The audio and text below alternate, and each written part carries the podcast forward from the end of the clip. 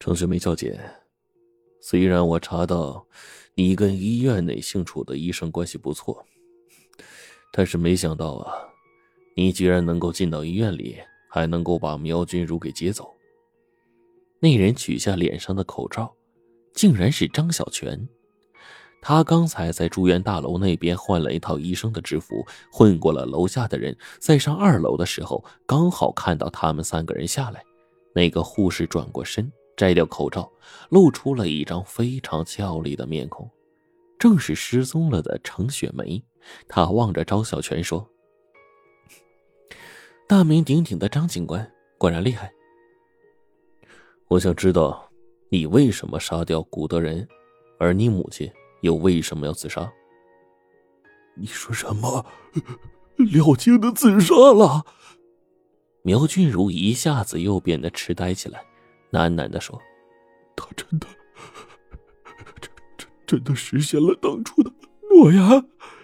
其实，死的人应该是我，是我呀。”走廊内响起了纷杂的脚步声，伴随着几个男人的呐喊。“你们想把他带去哪里啊？”张小泉问。外面的情势啊，不容人再拖延了。那些人迟早会找到这里。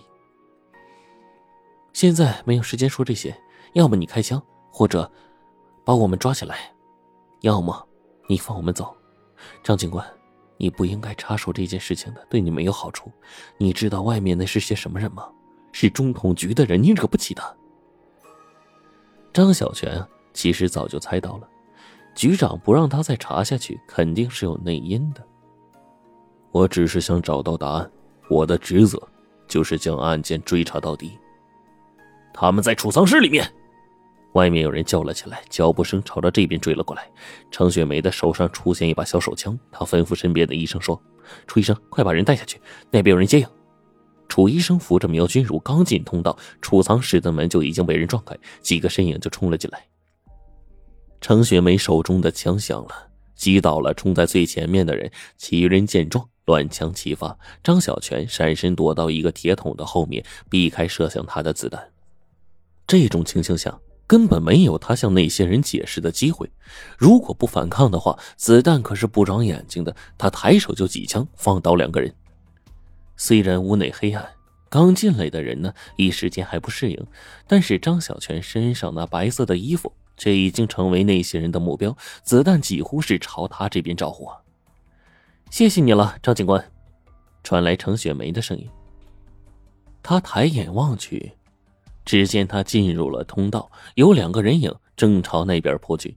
他脱掉白色衣服，往旁边一抛，趁着那些人调转枪口的当冲出了藏身之地，两枪撂倒了两个冲到通道口的人，顺势滚入了通道。还好。通道没有台阶，是向下平滑的，宽度并不大，刚好一个人通过。他的身子在地上滑了一会儿，落在了一堆货物上。快走！前面传来程雪梅急促的声音。张小泉起身，却看见前面有些亮光，三个人打开了一扇门。他刚走几步，上面又下来一个人，差点撞在他的身上，也不管三七二十一，他朝着那个人就开了一枪。刚才程雪梅那句“谢谢你了，张警官”。已经将他的命运和程雪梅绑在了一起。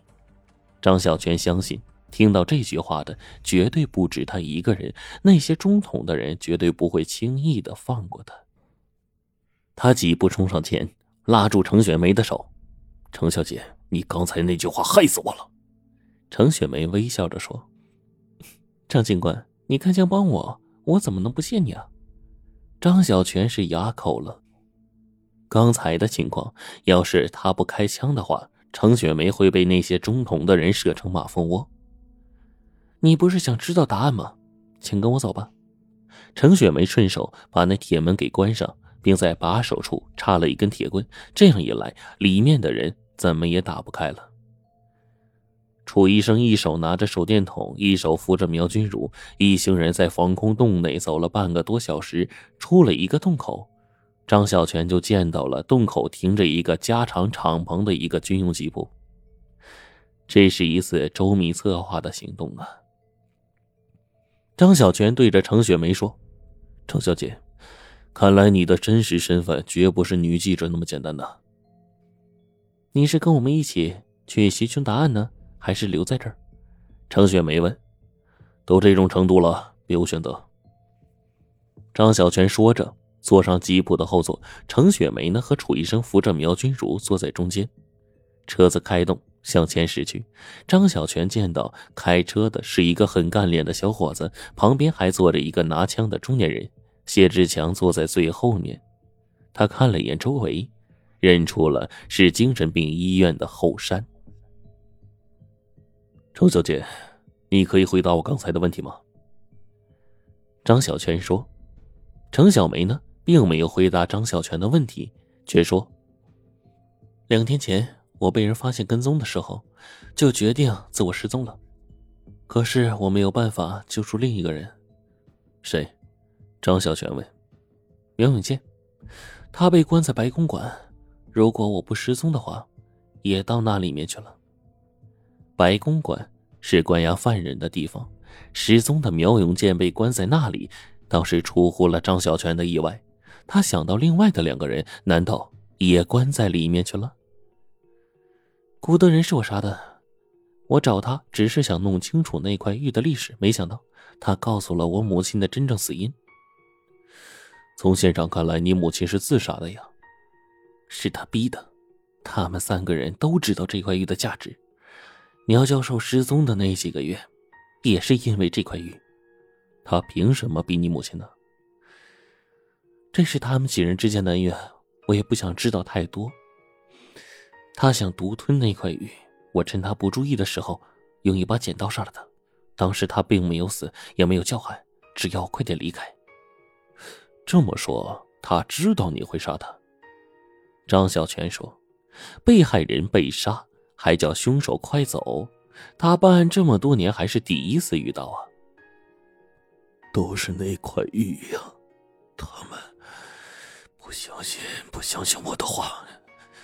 为了证明那段历史，跟那些人，还有雪田、古墓。苗君如低着头，含糊不清的说着，显得很是伤感。吉普转过一个山道，正要下坡呢。却见旁边的一个岔道上冲过来几辆车，前面的是两辆小轿车，后面呢跟着一个大卡车，双方还有一段距离的时候，开在最前面的小轿车上的人开枪了，子弹如雨一般的泼过来。坐在右侧的楚医生哎呀一声，手指捂在胸前，痛苦的蜷缩在座位上。坐在前排的中年人拿出一把四登冲锋枪，朝着卡车扫了一梭子。吉普下了坡，拐上了一个山道。那中年人跳下车，朝他们喊：“你们快走，我来挡他们一阵。”以一己之力挡住这么多人，张小泉觉得这人太不自量力了。他有些想笑，却丝毫的笑不出来。看到那人伏在马路边的石头后面，朝着卡车开火，心中被一种莫名的感动撞击着。那人明知道会死，只想以自己的死亡换取车上这几个人一点逃亡的时间。这样的自我牺牲，绝对不是普通人能够做到的。